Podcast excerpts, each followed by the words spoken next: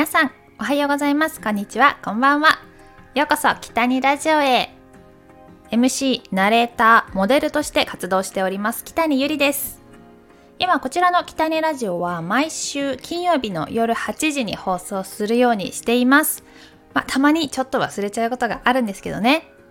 まあたまにそんなことがあってもお許しください。はい。ということで私ね先日髪を染めました。すっごく久しぶりにねあの黒髪に染めました。しばらくこう焦げ茶だったりとかちょっと明るめのカラーにしてました。まあ夏っていうのもあってそんなに暗くはしてなかったんですね。本当にダークな黒髪っていうのがすごく久しぶりでめちゃくちゃ自分の中では新鮮です。あのね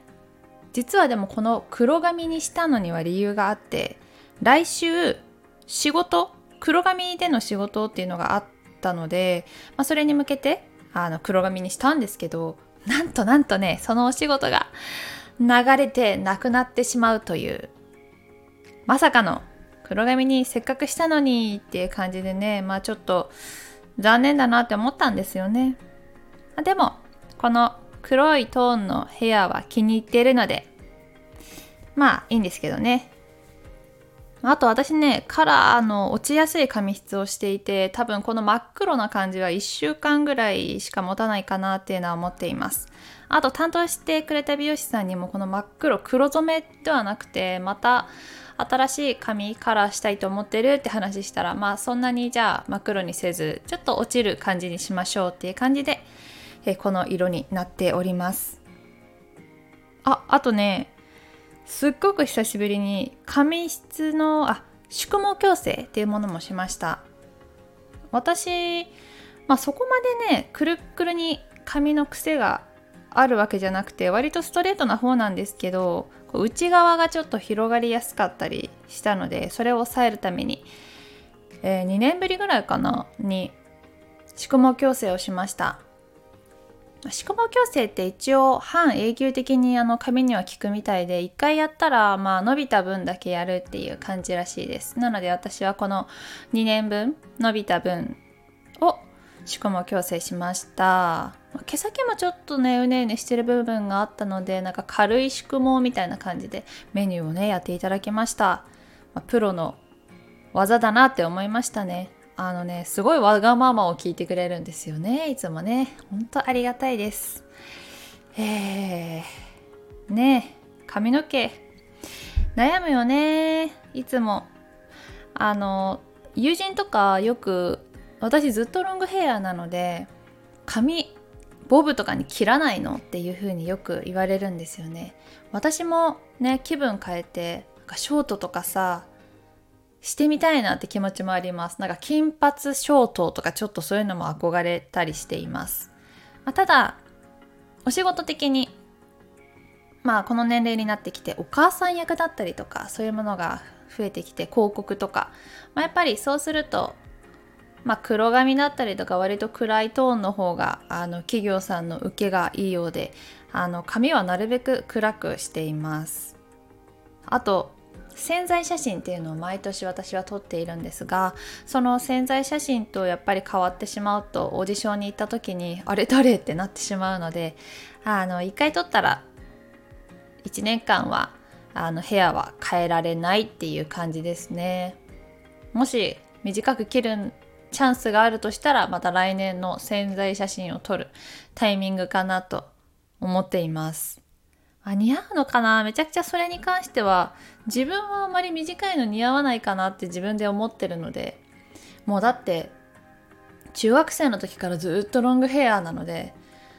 こうなんかボブとかにしたことないし切っちゃってさ似合わなかったらねしばらく伸びるまではなんか悲しいじゃないですか。まあ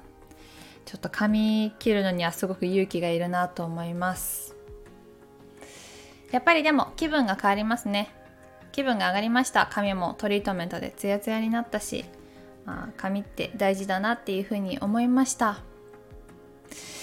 いやヘアケアとかもね頑張っていかないとな。あの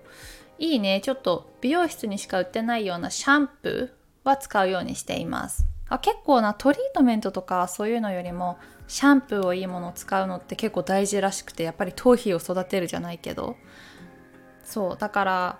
まあ、もちろんさシャンプーとトリートメントをこの美容院で売ってあるものを使うのが一番いいと思うんですけどやっぱり高いじゃないですか美容室の。だ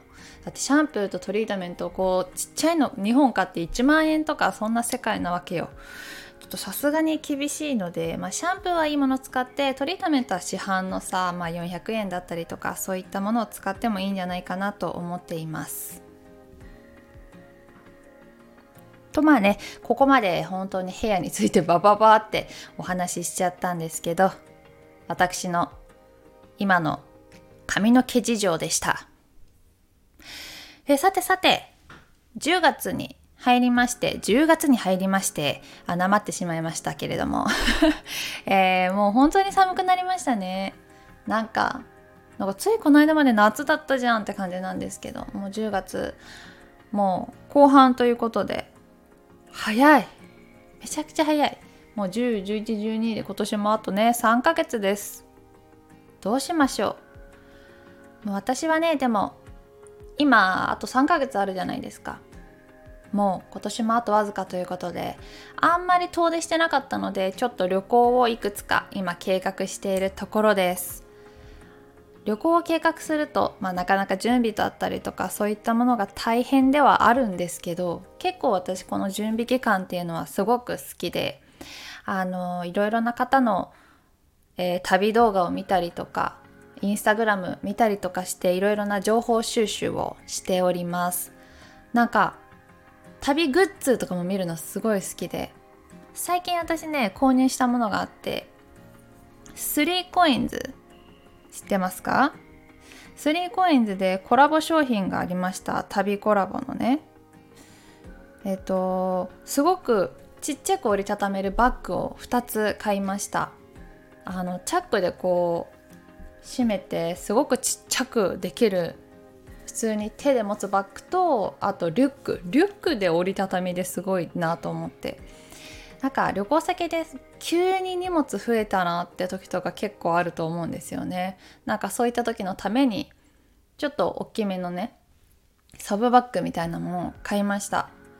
京都がもしかしたらねちょっともしファーって切られちゃったらあれなんですけど、まあ、急に荷物が増えた時とかお土産ちょっと入れたりとかするのにはいいかなと思います。